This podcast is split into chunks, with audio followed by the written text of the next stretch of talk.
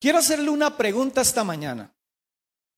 Porque tal vez a usted le ha pasado igual que yo. Hay, hay ocasiones en que yo me pongo a pensar en lo que la palabra de Dios dice, que nosotros tenemos que amar a Dios con toda nuestra mente, con todas nuestras fuerzas, con todo nuestro corazón y con todo lo que nosotros somos. Pero yo me pongo a pensar y yo digo, bueno, en palabras mías, rayos, ¿cómo hago yo para amar a Dios como Él quiere? Porque no todo el tiempo uno se siente como listo para ofrecerle a Dios lo que Él desea. Y a veces cuando usted da todo usted, cuando usted le ofrece a Dios todo usted, siente que no es suficiente. Y Dios siempre quiere el primer lugar y siempre quiere que Él esté en primer lugar. Entonces, ¿cómo? ¿Cómo puedo amar más a Dios? ¿Cómo podemos enamorarnos más de Él? ¿Cómo puedo ofrecerle una mejor adoración a Dios? Vamos a leer una historia. Vaya buscando su Biblia, vaya buscando su celular ahí para, pero eso sí, para que saque su Biblia electrónica, ¿verdad? Pongan modo avión ahí para que no le lleguen mensajes que lo vayan a distraer y que podamos leer una historia que está en el libro de Lucas. Lucas 7:36. Ahí nos va a contar la Biblia una historia y vamos a leerla juntos, todo, todo este pasaje. Y vamos a aprender algunas cosas, porque ahí vamos a encontrar respuestas a esa pregunta. Podrían haber diferentes respuestas correctas a la pregunta, ¿cómo puedo amar a Dios? ¿Cómo puedo adorarlo mejor? Puede ser que haya muchas más respuestas, pero aquí vamos a ver algunas que Jesús dio. Entonces leamos Lucas 36. Uno de los fariseos invitó a Jesús a cenar. Ponga atención aquí. Un fariseo. Fariseo no era alguien malo, no. Era alguien que conocía la ley. Era alguien influyente, era alguien importante. Dice que invitó a Jesús. Esa palabra invitar quiere decir que él estaba interesado en algo. Ese fariseo quería algo de Jesús. Lo invita a cenar y Jesús, ¿qué hizo? Fue a su casa. Dice, se sentó a comer cuando de pronto aparece una mujer de mala vida, dice ahí. Lucas 7:36. Una mujer de mala fama una mujer prostituta entra a la casa de Simón sin haber sido invitada. ¿Cuántos hemos tenido alguna actividad en la casa familiar o con amigos cuando llega alguien que usted no invitó? ¿Qué hace usted? ¿Quién le dijo a este que viniera aquí? Usted comienza a pensar, ¿verdad? ¿Quién, quién lo trajo? uno se siente incómodo, uno no quiere que esa persona esté ahí. Bueno, pues esta mujer, nadie la invitó a la casa de Simón, era una cena de él con Jesús y sus discípulos, y esta mujer entra a la casa de Jesús. Sigamos leyendo. Dice que ella se enteró de que Jesús estaba en la ciudad comiendo allí, y entonces ella llevó un perfume, un frasco de alabastro lleno de un costoso perfume. Y para hacerlo mejor todavía el drama, dice el versículo 38, Lucas 7, 38, llorando se arrodilló. Solo eso faltaba. Nadie le invita y tras de que nadie le invita, se mete llorando y se tira a los pies de Jesús. Sus lágrimas cayeron sobre los pies de Jesús y dice que ella lo secó con su cabello y en la cultura judía tener el cabello desordenado era un símbolo de, algo que no estaba bien, no, no era correcto, no era bien visto. Y ella está con su cabello posiblemente alborotado, limpiándolo Jesús, llorando. Solo imagínense ese momento. Ella está llorando, ella está tirada a los pies de Jesús. Está sucediendo algo extraño ahí. Dice entonces que no cesaba de besar los pies y les ponía perfume. Y aquí se pone más bonito esto. Cuando el fariseo que lo había invitado vio esto, dijo para sí, dijo para sí, pensó en su interior, en su mente, él pensó para sí mismo. ¿Qué fue lo que pensó? Si este hombre supiera quién es esta mujer, Como cuando llega alguien sin invitación, bueno, ¿qué está haciendo este aquí? Si Jesús fuera un profeta, si Jesús fuera un hombre de Dios, se estaría dando cuenta que esa mujer que está ahí es una pecadora. Eso estaba pensando Simón en su mente y entonces Jesús respondió a los pensamientos. Qué lindo Jesús cuando lee nuestra mente, nuestro corazón. No solo para cuando necesitamos algo, sino cuando hay algo que no está bien. Él lee nuestro, nuestro corazón y entonces Jesús respondiendo a los pensamientos del fariseo le dice, Simón, tengo algo que decirte. Tengo algo que decirte. Adelante, maestro, respondió Simón. Versículo 41. Entonces Jesús le contó la siguiente historia. Vamos a ver cuál es esa historia. Un hombre prestó dinero a dos personas, 500 piezas de plata a una y 50 piezas de plata a la otra. Sin embargo, ninguno de los dos podía devolver el dinero. Así que el hombre perdonó amablemente a los dos y les canceló la deuda.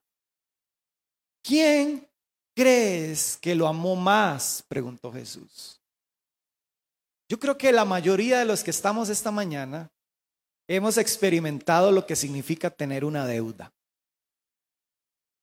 Solo imagínese que usted tenga una deuda grande en un banco y que de pronto te llamen para decirte que tu deuda quedó cancelada.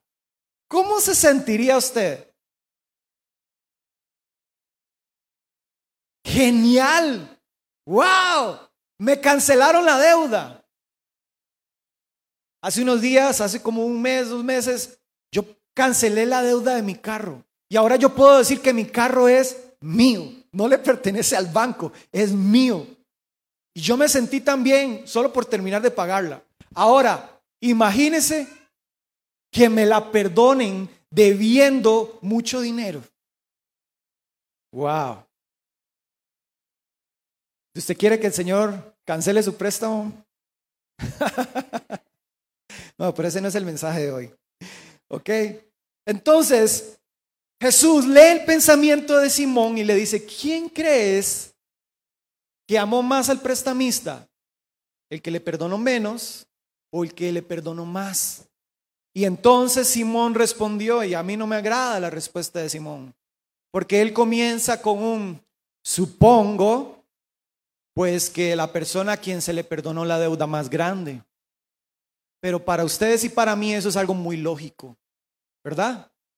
Yo le pregunto a usted, usted ya tiene la respuesta inmediata, pero resulta que Simón se pone como, ah, ya sé por dónde va Jesús. Entonces él, poniéndose un poco tenso, dice, supongo, pues de el que se le perdonó la deuda más grande. Y entonces Jesús dijo, correcto, versículo 44, la mujer se volvió, Jesús se volvió a la mujer y le dijo a Simón, ¿ves esta mujer que está aquí arrodillada? Cuando yo entré a tu casa, número uno, no me ofreciste agua para lavarme el polvo de los pies, pero ella lavó los pies con sus lágrimas, los secó con sus cabellos. Y número dos, tú no me saludaste con un beso, como es la costumbre, pero ella, desde el momento en que yo entré, no ha dejado de besarme los pies. Tú no tuviste, número tres, la cortesía de ungir mi cabeza con aceite, como también era costumbre cuando alguien importante visitaba una casa. Pero ella ha ungido mis pies con un perfume riquísimo. ¿Quién se puso perfume hoy? No suspire muy profundo por si alguien no se puso. Pero qué rico es oler un buen perfume. Y Jesús le dice a Simón, Simón, ¿cómo, ¿cómo vas a estar pensando en estas cosas sin ver más allá? ¿Viste la actitud de esta mujer? Y tú no tuviste ni siquiera el agrado de, de hacer, aunque fuera una de esas tres cosas. Y entonces Jesús le dijo, te digo, Simón, que sus muchos pecados, vea, que, vea lo que Jesús está señalando ahí, muchos, no tenía necesidad de hacerlo, pero Jesús lo hizo. Muchos pecados le han sido perdonados, por eso ella me demostró tanto amor. ¿Encontraron la respuesta ahí? Por eso ella me demostró tanto amor. Pero una persona, dice Jesús, a quien se le perdona poco, demuestra poco amor. Y entonces Jesús le dijo a la mujer, tus pecados te son perdonados. Básicamente, esta historia nos dice la diferencia, Jesús nos dice la diferencia entre una persona que lo ama mucho a Él y una persona que no lo ama. Y tenemos por un lado el primer personaje, Simón, un hombre fariseo, un hombre importante, influyente, conocido, que manejaba la ley, se sabía la Biblia así, de adelante para atrás, sabía todo. Y, lo invita a Jesús porque tiene ganas de conocerlo. Invita a Jesús porque, porque algo quiere de Jesús, como muchos de nosotros. Los domingos cuando venimos acá, invitamos a Jesús. Hay algo que queremos de Él, queremos conocerlo. Muchas veces le decimos, Señor, yo quiero amarte más. Yo quisiera conocerte más. Yo quisiera ofrecerte una mejor adoración. ¿Cómo puedo hacerlo? A veces pasan esos pensamientos por nuestra mente cada reunión que venimos. Y Simón está ahí. Muchas veces como nosotros, que no sabemos a qué venimos, pero invitamos a Jesús. Y luego por otro lado está la mujer. Una mujer muy famosa también, pero no por cosas buenas. Una, una mujer de mala vida, de mala fama, dice la Biblia. Una pecadora que era muy conocida, una prostituta. Las acciones de esta mujer parecieran extrañas aún en nuestro tiempo. Se vería sumamente extraño que entre una mujer y, y comienza a lavar los pies de Jesús. Pero ¿saben cuál es la diferencia? Porque aquí hay actitudes opuestas entre Simón y esta mujer. Esta mujer estaba enamorada de Jesús. ¿Hay alguien enamorado de Jesús esta mañana? Simón, por otro lado, un hombre arrogante, desde su propio orgullo, desprecia no solo a la mujer, sino que desprecia también a Jesús. Ni siquiera sabemos por qué lo invitó, ni siquiera sabemos por qué Jesús estaba ahí. No sabemos ni siquiera si Simón amaba a Jesús o no lo amaba, o solo quería tener un currículum más grande, un estatus mayor por andar con Jesús. No sabemos. Pero hagámonos esta pregunta, ¿de dónde sale el amor de esta mujer? ¿De dónde, de dónde surge el amor de esta mujer por Jesús? ¿Por qué ella hace este acto? ¿Por qué ella está tan enamorada de Jesús que llega hasta el extremo de no pensar qué van a pensar las demás personas que están en la casa? Si la van a echar, si le van a decir varias palabras, no piensa en estas cosas, ella se le olvida todo, ella está enamorada de Jesús. Entra. ¿Qué es lo que produce el amor en ella? ¿Qué es lo que está sucediendo ahí?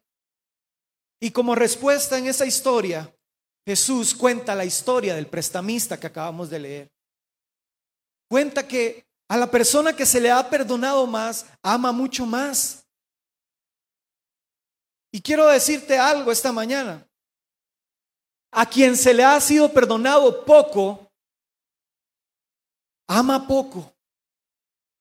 Pero a quien se le ha perdonado mucho, como dice la Biblia, ama cuánto? Mucho. Entonces, quiere decir que hay factores determinantes en nuestra manera de adorar a Dios. Hay factores determinantes en nuestra manera de adorar a Dios. ¿Y saben cuál es el primero?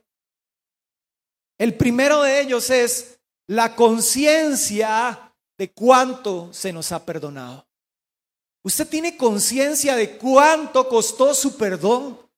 Usted tiene conciencia, yo tengo conciencia de cuánto se me ha perdonado. Porque eso fue lo que produjo, en primer lugar, la adoración profunda que esta mujer tuvo hacia Jesús. El punto de la historia no era que si esta mujer tenía un pecado muy grande o pequeño, o que Simón había pecado más o menos. El punto de la historia, ¿saben cuál era? Que la verdadera adoración florece cuando estamos profundamente conscientes de cuánto pecado se nos ha sido perdonados. Ahí es donde surge nuestra verdadera adoración.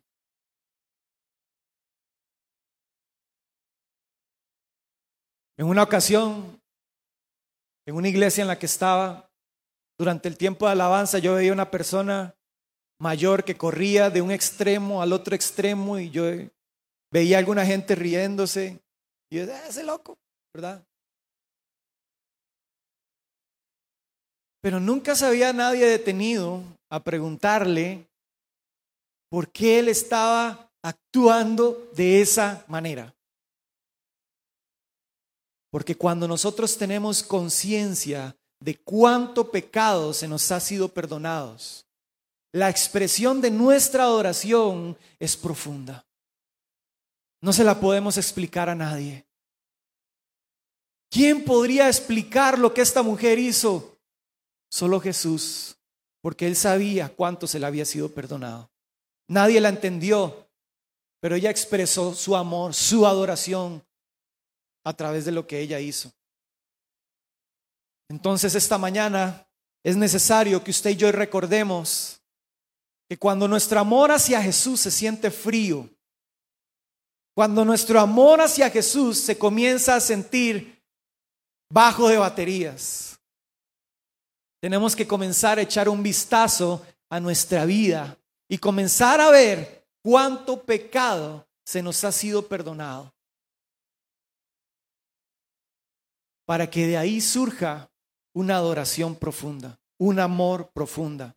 La tierra del arrepentimiento es el lugar adecuado para que florezca frutos de profunda adoración. Le voy a contar algo. Bueno, le voy a narrar una historia. Imagínese esto. ¿Quiénes tienen ganas de ir a la playa en estos días? Antes de que se acabe el verano, ¿verdad? Yo tengo muchas ganas de ir a la playa. Bueno, mi esposa Yani a cada rato me dice que quiere ir a la playa. Entonces vamos a ver cuándo vamos. Y lo animo a usted también. Sáquese unos días, vayas a descansar, a disfrutar. Se va usted con su amigo a la playa. Usted va caminando, van conversando. Cuando de pronto usted se tropieza con una concha muy filosa y se corta un dedo del pie. Afortunadamente, su amigo tiene una curita, saca una curita y se la pone en el pie, ¿cuál sería su actitud? ¿Cómo reaccionaría usted? Gracias. Hey, qué raro que anduvieras una curita ahí. Está bien, gracias, muy bien. Excelente. Posiblemente él pudiera haber ido con el pie cortado ahí, no pasaba nada. Pero eso fue una acción y, y eso provocó que cada uno de nosotros tuviera una actitud de gratitud. Ahora piense esto. Va usted con su amigo por la playa caminando cuando de pronto se levanta una ola muy grande, de unos 20 metros, muy grande, te arrastra junto con tu amigo dentro del mar profundo y estás ahí luchando para sobrevivir, estás ahí dando la pelea. Cuando pierdes el conocimiento, tu amigo en ese momento reacciona, te toma, te abraza, te arrastra, te lleva a la playa, te resucita y te vuelve la vida. Despiertas y estás con vida en la playa. ¿Cómo reaccionarías? Igual que antes, cuando te pusieron la curita en el pie. ¿O tu gratitud sería más, sería mayor, más grande? Claro, Definitivamente, definitivamente, porque estuve a punto de perder la vida, estuve a punto de morir, perdí el conocimiento, me devolviste la vida. Yo probablemente le diría a mi amigo, cuente con mi vida para siempre. Lo que necesites, lo que ocupes, yo estoy para vos. Gracias, gracias, gracias. No sabría cómo agradecerle por haberme salvado la vida.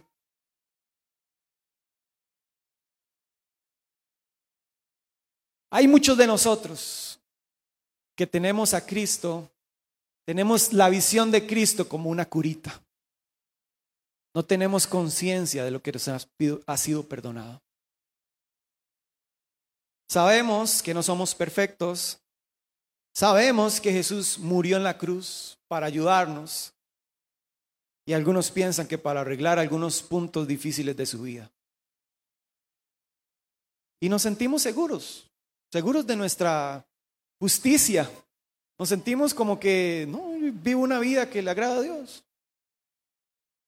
Pero no tenemos conciencia de lo costoso que fue.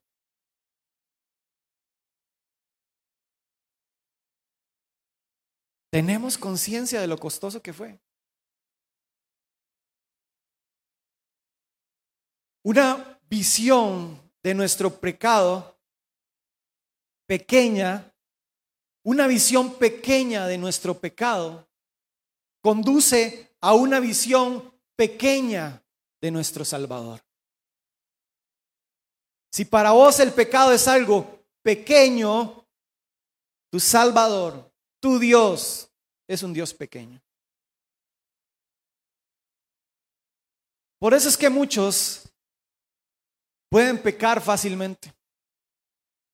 Porque no, no tenemos una conciencia de lo que nos ha sido perdonado.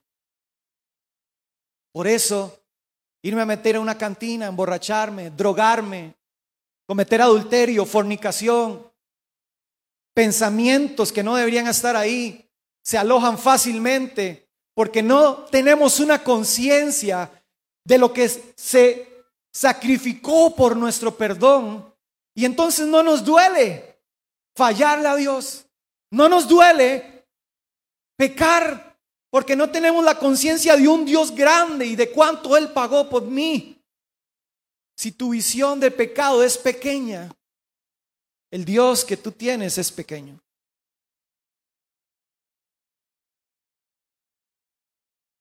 Pero ¿saben cuál es la realidad? Que Jesús fue ese amigo que te abrazó en esa ola gigante y que te salvó la vida.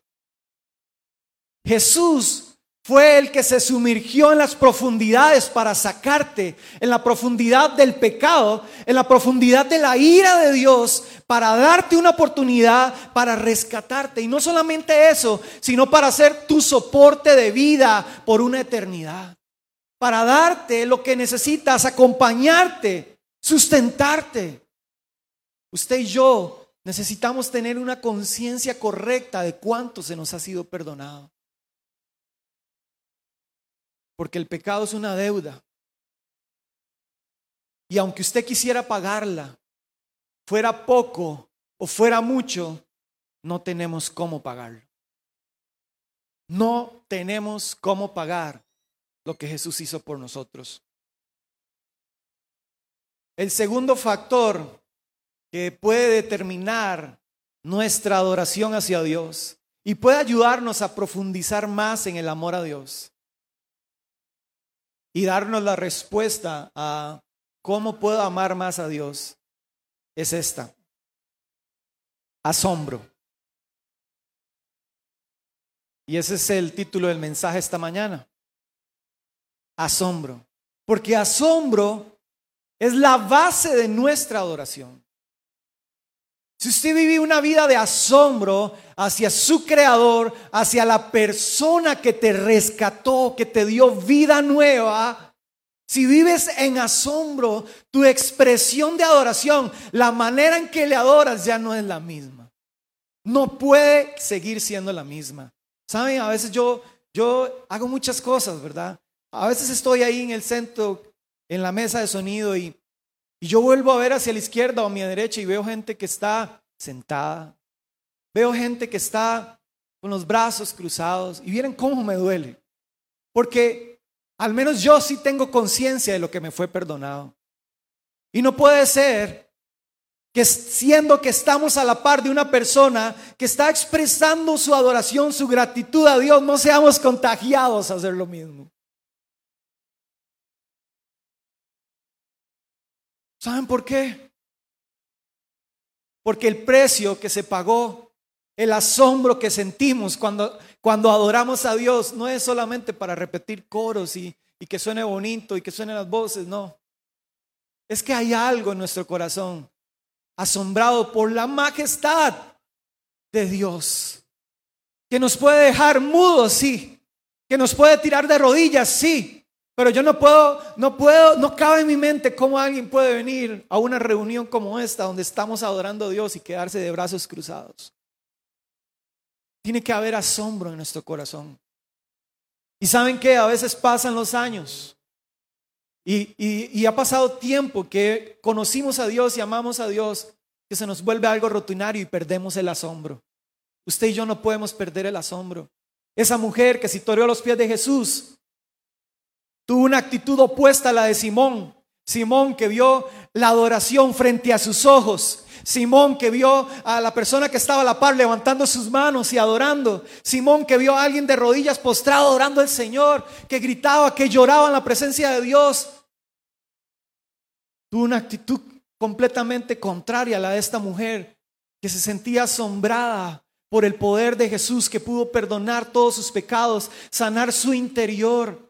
Ella pensaba que lo único valioso que tenía en su vida era un perfume. Ya ella ni siquiera tenía conciencia de su propio valor hasta que Jesús vino y le perdonó sus pecados. Y ella con asombro buscó una forma de poder pagar, de poder darle a Jesús lo mejor que tuviera en su vida. Asombro. Cuando usted y yo tenemos asombro en nuestra vida, nuestra adoración va a cambiar.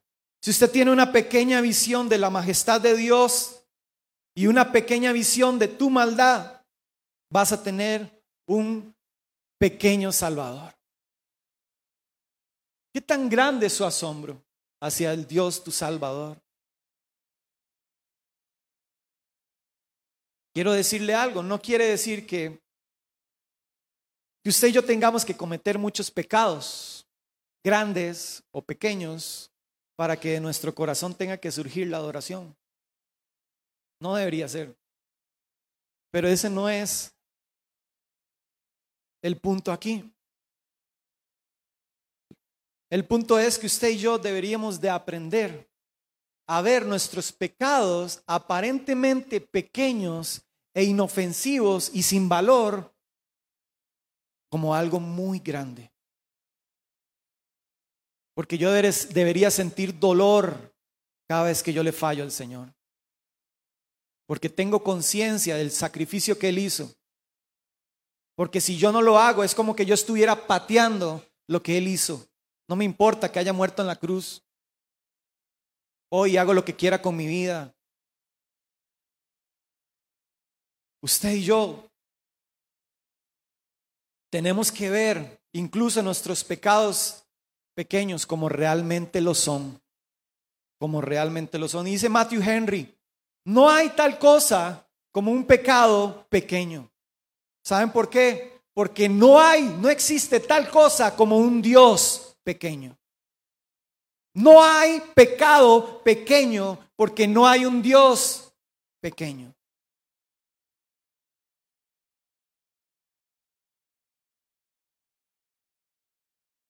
Cuando yo esté viejo, cuando yo llegue a mi ancianidad, hay algo que yo quisiera recordar siempre. Número uno, que yo soy un pecador. Y número dos, que yo tengo un gran Salvador. ¿Qué le parece si se pone sobre sus pies?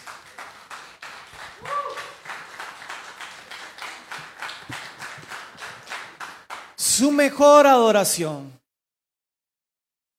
su mejor expresión de adoración ocurre en el contexto de tu pecado. Ocurre en el contexto de nuestro pecado. Segunda Corintios 12, 9, muy conocido por nosotros. Dice que el poder de Dios actúa mejor cuando en nuestra debilidad. Pero para que ese poder actúe en nosotros, para que ese poder actúe en mi debilidad, yo necesito tener conciencia de cuánto se me ha perdonado.